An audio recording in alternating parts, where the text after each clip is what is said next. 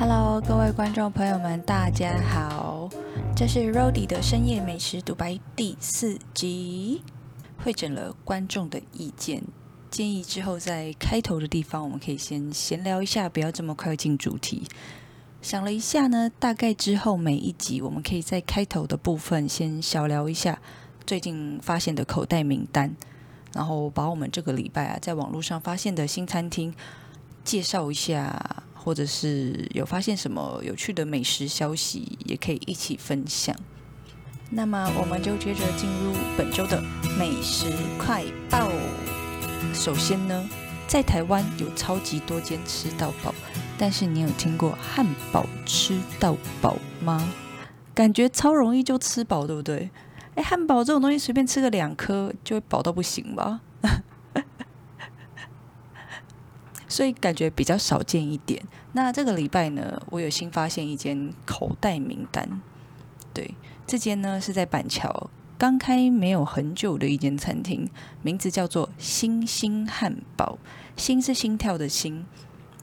然后它很酷的地方是，它有湿式熟成和牛汉堡，很酷吧？哎，湿式和牛熟成汉堡，哎。光想就觉得哦，好像很值得一试哦。那这间餐厅呢，它就是近期蛮受到欢迎的。然后台湾很有名的大胃王吃货好好也有到这里拍影片狂吃一波。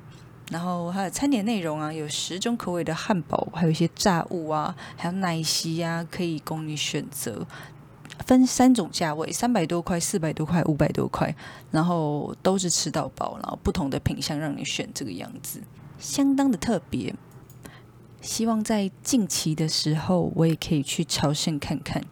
其实我自己是不太爱吃吃到饱餐厅的，因为就是根本吃不了多少啊，哎，很容易就饱了，就是会觉得很不划算，然后为了想要回本，然后把自己吃到太撑，很不舒服。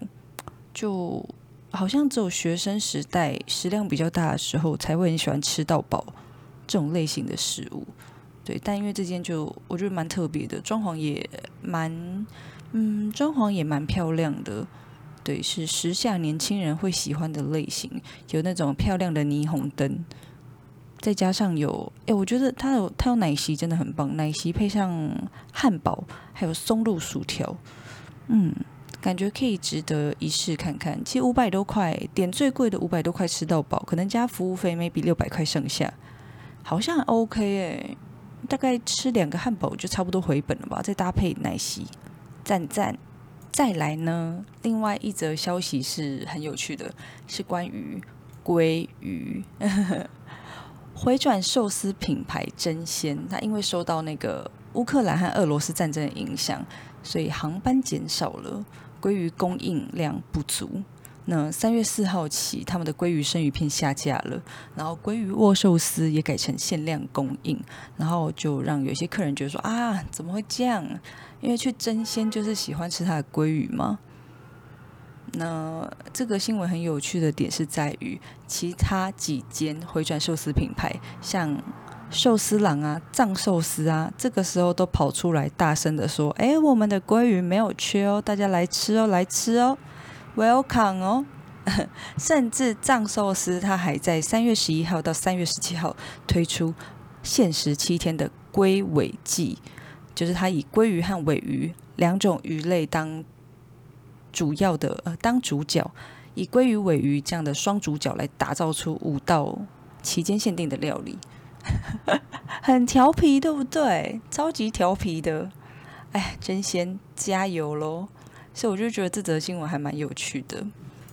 结果想不到，这则新闻又有更新的消息。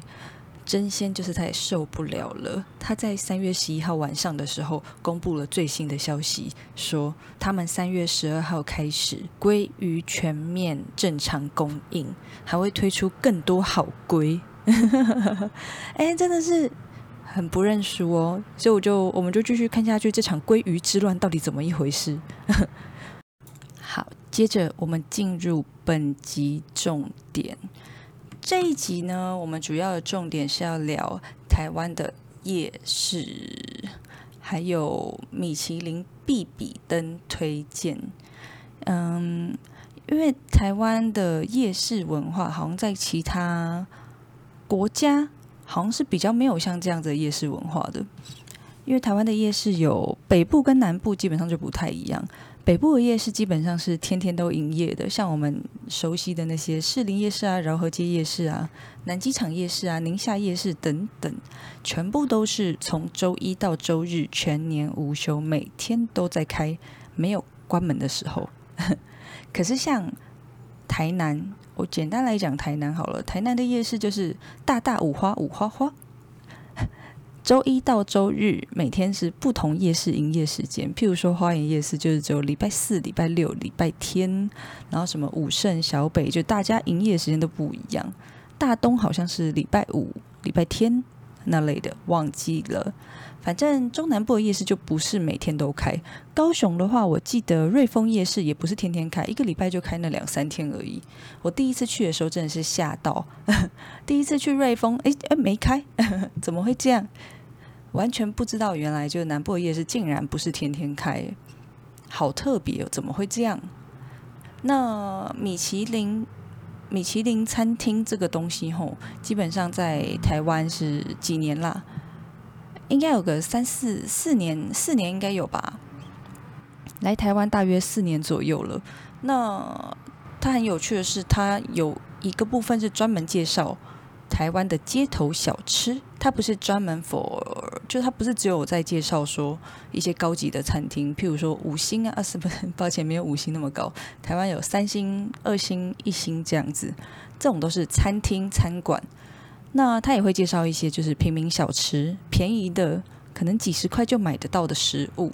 那其中有几间就是在夜市里面，对，譬如说南机场夜市。哎，我应该讲一下我自己去实际吃过的有哪几间。我自己实际去吃过的米其林必比登推荐里面有。南机场夜市的臭老板，还有师大夜市的兰家挂包，士林夜市的好朋友凉面，还有盐山夜市的赵鼎原汁排骨汤高丽菜饭，还有宁夏夜市的方家鸡肉饭，饶河夜市的福州市祖胡椒饼。对，应该这这几间我都有吃过。那我觉得应该台北人多多少少都会不小心吃到，就是米其林必比登推荐，即使我们不是故意要去吃的。刚刚说到那几间都算是生意非常好的店。首先，南机场夜市算是我自己最喜欢的台北市夜市。对，很多人会讲说台北第一夜市是宁夏夜市，但我个人是最爱南机场。南机场基本上算是我觉得非常简单的一个夜市，它大致上只有吃的，对，没有什么可以逛的东西，不像士林夜市很丰富，会有很多卖衣服的、夹娃娃机店啊，然后还有一些扭蛋店啊、无为不为啊，什么都有这样，还有游戏摊呐。但南机场夜市它基本上是一个专门 for 食物的地方，对你觅食到这边就对了。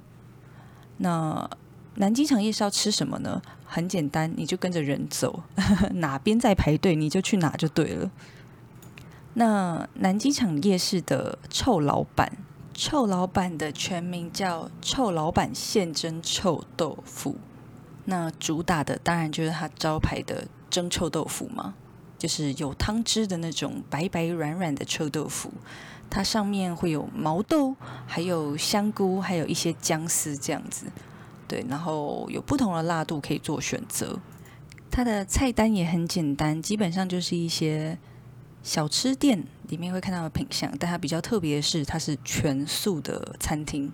对，基本上吃素的朋友，vegan 都可以就是来这边好好享用，这样算是相当的不错。那品相有什么干面啊，或者是一些相关的拌面。然后素香饭呐，一些小菜啊，汤类。那我自己是也蛮喜欢吃他们的油饭。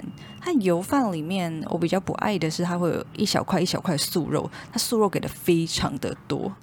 但我自己是不爱吃素肉，我喜欢单纯的油饭这样，所以我都会把素肉剥开，然后专心的吃着它的油饭，那也是超赞啊。还有那个酱可以一直让你加，油饭的那个甜甜的酱真的是一个一大重点。对，那在店里面吃的话，可以自己加酱，很赞。我常常去吃的时候，还会额外再外带一碗油饭回家吃，就知道我对他真的是相当的喜爱。那说到跟臭老板的缘分，其实算是要拉到更早之前，在米其林还没有介绍臭老板的时候，我就已经蛮喜欢这间店，也蛮常去吃的。那当然，因为它距离有一点点远，南机场夜市有一个硬伤，就是它真的离各大捷运站都有一段距离，基本上一定要转公车才比较方便抵达。我有一次试着从，嗯。我从哪里走啊？我好像从万华那边一路走走去南机场夜市。那时候我刚好脚受伤，走了超久，我应该走了四十分钟或者再更久吧。久到那时候我的，因为我那时候在实况嘛，正在直播中，我的观众们就你知道，很多人就一直在催我说：“哎，到底走到了没啊？吃个晚餐要走多久？南机场夜市这么远，是不是？”其实因为我脚受伤，所以才走的比较慢，但。真的确实也是有一点远，没有错。那我自己平常私下去的时候，基本上我是会在西门町那边搭捷运到西门町，然后再转公车过去，这样对，算是会比较方便。用走的是建议大家尽量不要这样随意尝试，不然一般人会觉得很累。当然，如果你很爱走路，然后喜欢嗯喜欢这种多多运动。的感觉当做散步，那也很不错啊。或许你可以试试看。那么我们刚好聊到了脚受伤，说到脚受伤呢，我就一定要跟大家介绍一下我另一间也觉得相当不错的米其林也有介绍过，我也有吃过的这间叫做方家鸡肉饭，位于台北市的宁夏夜市。我其实之前一直都以为方家鸡肉饭算是。在宁夏夜市里面算普通偏好一点点，我没想到他竟然甚至得到米其林的介绍，诶，真不知道诶。嗯，他生意是还不错，可是他不会让你到要排很久什么的。我每一次去买，因为我自己吃过好几次，我应该吃过五六七八次吧，基本上都只要稍微小排一下下就买到了。那因为我个人是鸡肉饭控。我甚至还帮自己规划过一个嘉义火鸡肉饭小旅行，本来是预计一天吃三间鸡肉饭，然后连吃两天，然后要把六间都吃个精光这样。但后来真的是受不了了，too much，没有人可以连续吃两天鸡肉饭，没有，真的不行诶。回归我们的主题，那方家鸡肉饭呢？我觉得它的鸡肉饭是比较偏。我们台北这种鸡肉饭，台北的鸡肉饭比较不会像南部的这么的油。那方家它的鸡肉饭，我觉得酱汁是不错的，对酱汁我蛮喜欢的。可是它的饭有的时候会煮的比较硬一点，然后有时候煮的还不错，对，所以就就有一点点对我来讲，有时候会觉得蛮好吃，有时候会觉得还好。对，那这是我自己个人的体验，不知道你们有没有吃过，也会有这样的想法吗？那方家鸡肉饭给我带来最印象深刻的东西叫做猪脑汤，在菜单上叫做香菇头髓汤，一碗大约是五十五元上下的价格，乍听之下会觉得蛮便宜的。哎，猪脑，因为这是我第一次喝猪脑汤，就是在方家鸡肉饭。在此之前，我真的从来没有喝到过 猪脑，所以我真的是怕的要死。那为什么这个猪脑汤就是跟我摔断了我的脚有一些关系呢？就是有一次，就是这一次，我第一次喝猪脑汤，品尝到猪脑那惊人的味道。猪脑的味道实在太妙了，就是有一点像豆腐花跟蟹膏。Mix 在一起的口感，对，然后有微微的猪腥味，非常的，我觉得啊，我觉得很可怕，怕爆。反正就是我第一天喝猪脑的那一天，就是我摔断腿的那一天，都在同一天。对，所以这个方家鸡肉饭，它给我带来的有一个很特别的回忆，就是这一个人生第一次摔摔断腿。讲摔断腿好像有点严重，就是我的小拇指骨折。就跟这件事牢牢的连在一起。我甚至还想说，是不是因为我喝了猪脑，老天在惩罚我？太残忍，竟然连脑都吃，直接脚哎脚趾骨折，然后大约真的是半年左右才可以恢复正常行走。哦，Oh my god，是一个非常小范围的地方，就是小拇指的一小个部位裂开，这个样子就可以让我半年的时间没有办法好好走路。唉。也长胖了不少，对，但也就是这样。我第一次喝到猪脑汤是在这里，但我之后不会再喝了啦。那个尝试过一次就好，知道自己爱不爱这个味道。那我发现我我有点害怕，那之后就不会再尝试喝猪脑汤了。那再来是师大夜市的兰家挂包，诶，它其实算在师大夜市还是公馆夜市啊？大家可以纠正我一下，因为那代我实在是不太熟。呃，兰家挂包呢，它的名号一直都非常的响亮，但我不知道大家有没有像我这个样子，就不爱吃控肉肥肉，不爱吃控肉肥肉的人，就会比较难对挂包有什么嗯好感。那那一次是在观众的起哄之下，OK，我试着去吃吃看兰家挂包，但因为我真的不太敢吃肥肉，所以我就点了瘦肉。那当下吃的时候，我觉得哎还不错啊，那个花生粉很香，然后我又个人超爱香菜的，花生粉跟香菜基本上就是我热爱的食物，对，然后加上瘦肉，然后我觉得它的皮也蛮好吃的，挂包的包皮很好吃，对，肉的话我觉得还 OK。那第一次的初体验觉得还不错，然后还喝了它的玉米排骨汤吗？对，他那个汤也是。有观众朋友跟我激推，所以我就为了喝那个汤，就顺便配了挂包，两个搭在一起，然后就觉得哎，还蛮不错啊，是蛮好吃的一餐。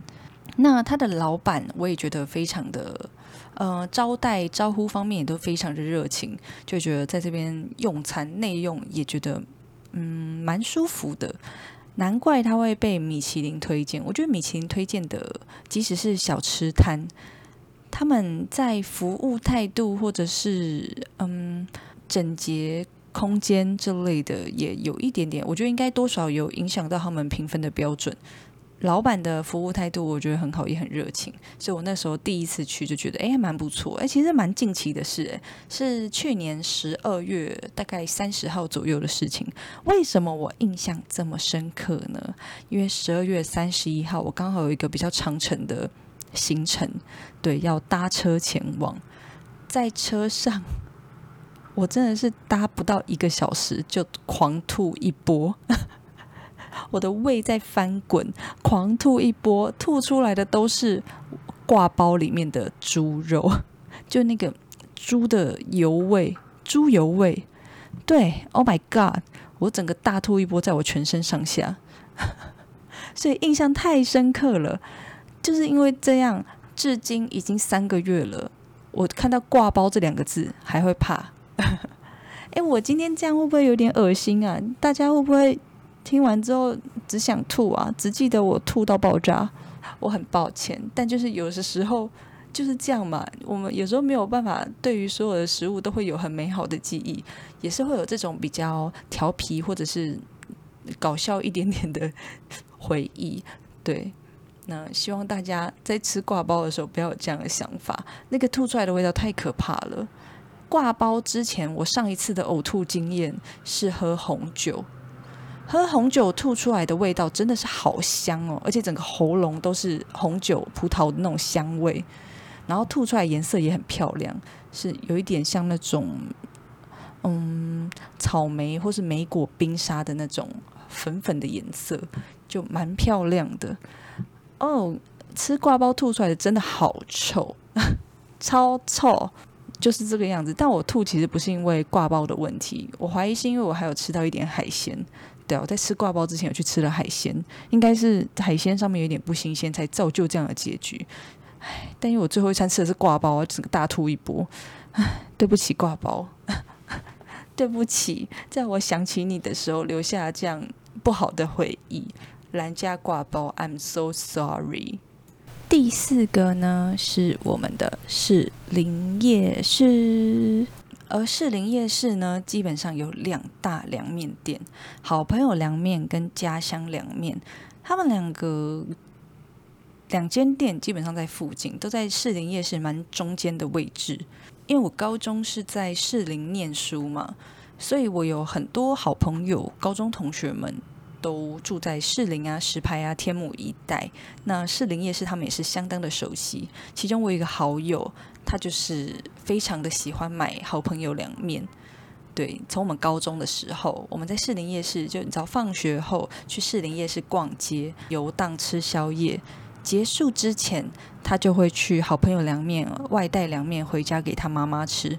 我印象中好像他妈妈非常喜欢好朋友凉面，但我自己是没有特别爱其他地方的凉面。我有一阵子蛮喜欢家乡凉面的。对，但后来好像味道也不太一样，对啊，所以目前对于士林夜市里面的凉面，我好像算是兴趣比较没有那么大。对，那我以前是住在内湖的嘛，我从小住内湖，那内湖的湖光市场那附近，康宁路那边有一间凉面店，是我从小吃到大，那间凉面店就是我个人最爱的一间。但我觉得应该是回忆加成啊，从小吃习惯的味道。那一间凉面店，我真的是狂吃两个礼拜吧，好像连续两个礼拜，我每天晚餐都是吃那个凉面，吃到我后来不敢吃，疯狂吃自己也喜欢的食物，然后吃到就是接下来好几个月都不敢再吃，直接吃到怕。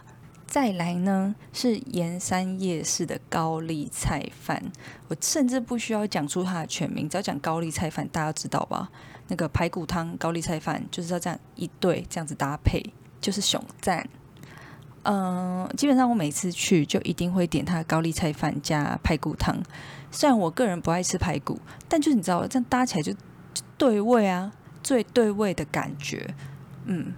然后再加上这一间高丽菜饭，它的嗯，它的内用空间算有一点半露天，有点像是坐在走廊上吃饭的感觉。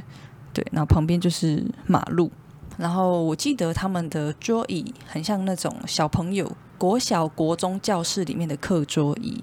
对，然后就蛮蛮古早味的。然后高丽菜饭我记得很便宜，一碗十几二十块。配上一碗汤，汤比较贵，汤我印象中七十块左右。我就记得好像每一次吃一顿大概就是一百块上下这样。我觉得它就是基本上水平维持非常的好，每一次去差不多都一样，天变地变你不变的那种感觉。那基本上这间高丽菜饭我自己也是非常常去吃，也是在米其林必比登还没有推荐它之前，我们就已经常去吃了。那基本上，我觉得台北人基本上都这样了。在米其林必比登推荐之前，有好几间应该都是我们本来就有吃过，或者是我们本来就常去的一些小店。这样，那米其林让它加成，也会让我们觉得说，哎，嗯，跟我的口味蛮合的哦，感觉有点微微微的尾巴翘起来。英雄所见略同。最后一间呢是饶河夜市的胡椒饼。这一间算是跟他渊源最深，可以真的说是从小吃到大。从我有印象以来，我妈妈就超级喜欢这一间胡椒饼，就是真的从我好小好小的时候，maybe 国小，那一路到国中、高中，甚至大学，我妈都还会使唤我，就是如果有去饶河夜市，要记得买胡椒饼回来给她吃。对我来讲是一个妈妈的任务，只要到饶河夜市，就必须要解锁这个任务。那我记得他很久以前，他就已经是一间非常红的店了。我他其实也不算店，他就是一个路边摊嘛，小摊贩。然后街夜市，你一走进去，第一个摊位就是他，非常的醒目，有很大的一个窑吗？那叫窑吗？他炭烤胡椒饼，有一个非常大的炉子，这样，然后也蛮香的。基本上你走进去很难错过这个摊位。然后他以前真的是大排长龙到不行。每一次去买的时候，基本上前面都会有五六七八九十，甚至更多个人，就会有一点人潮在，这样必须要等一下。但是我最近去，去年去年去吧，去年和今年去的时候，基本上就已经不太需要排队了。不知道是因为受到疫情的影响，还是怎么样？对，但不用排队，就是觉得很爽赞啊。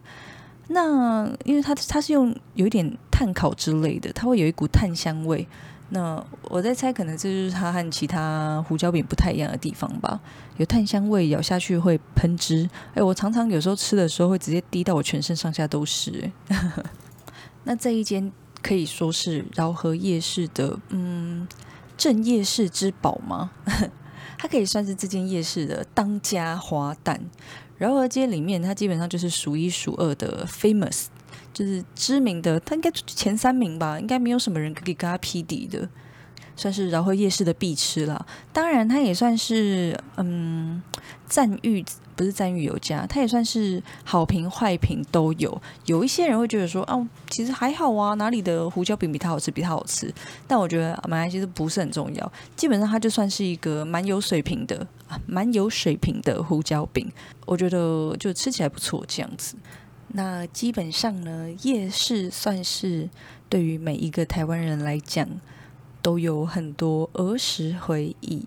不论是乡下的小夜市啊，或者是像台北这些很热闹很大的夜市，或者是花园夜市这种全台湾最大的夜市，应该是吧？花园夜市，它嗯不一定是啦，但它可以算是我逛过最大的夜市。对，还没有去逛过花莲的东大门夜市。那基本上夜市嘛，可以算是我们台湾人自己在吃饭、吃晚餐的时候，或者是观光到外地旅行的时候，都很爱的一个景点或者是休闲活动。对，它已经算是融入在我们的生活当中了。那大家呢？大家最喜欢的是哪个夜市呢？是不是也有不小心就朝圣了米其林必比登推荐的这一些夜市美食呢？嗯，欢迎在底下跟我们留言分享一下。那我们今天这集就到此结束，欢迎帮我按下订阅钮，给我五颗星的好评。我们下周见喽，拜拜。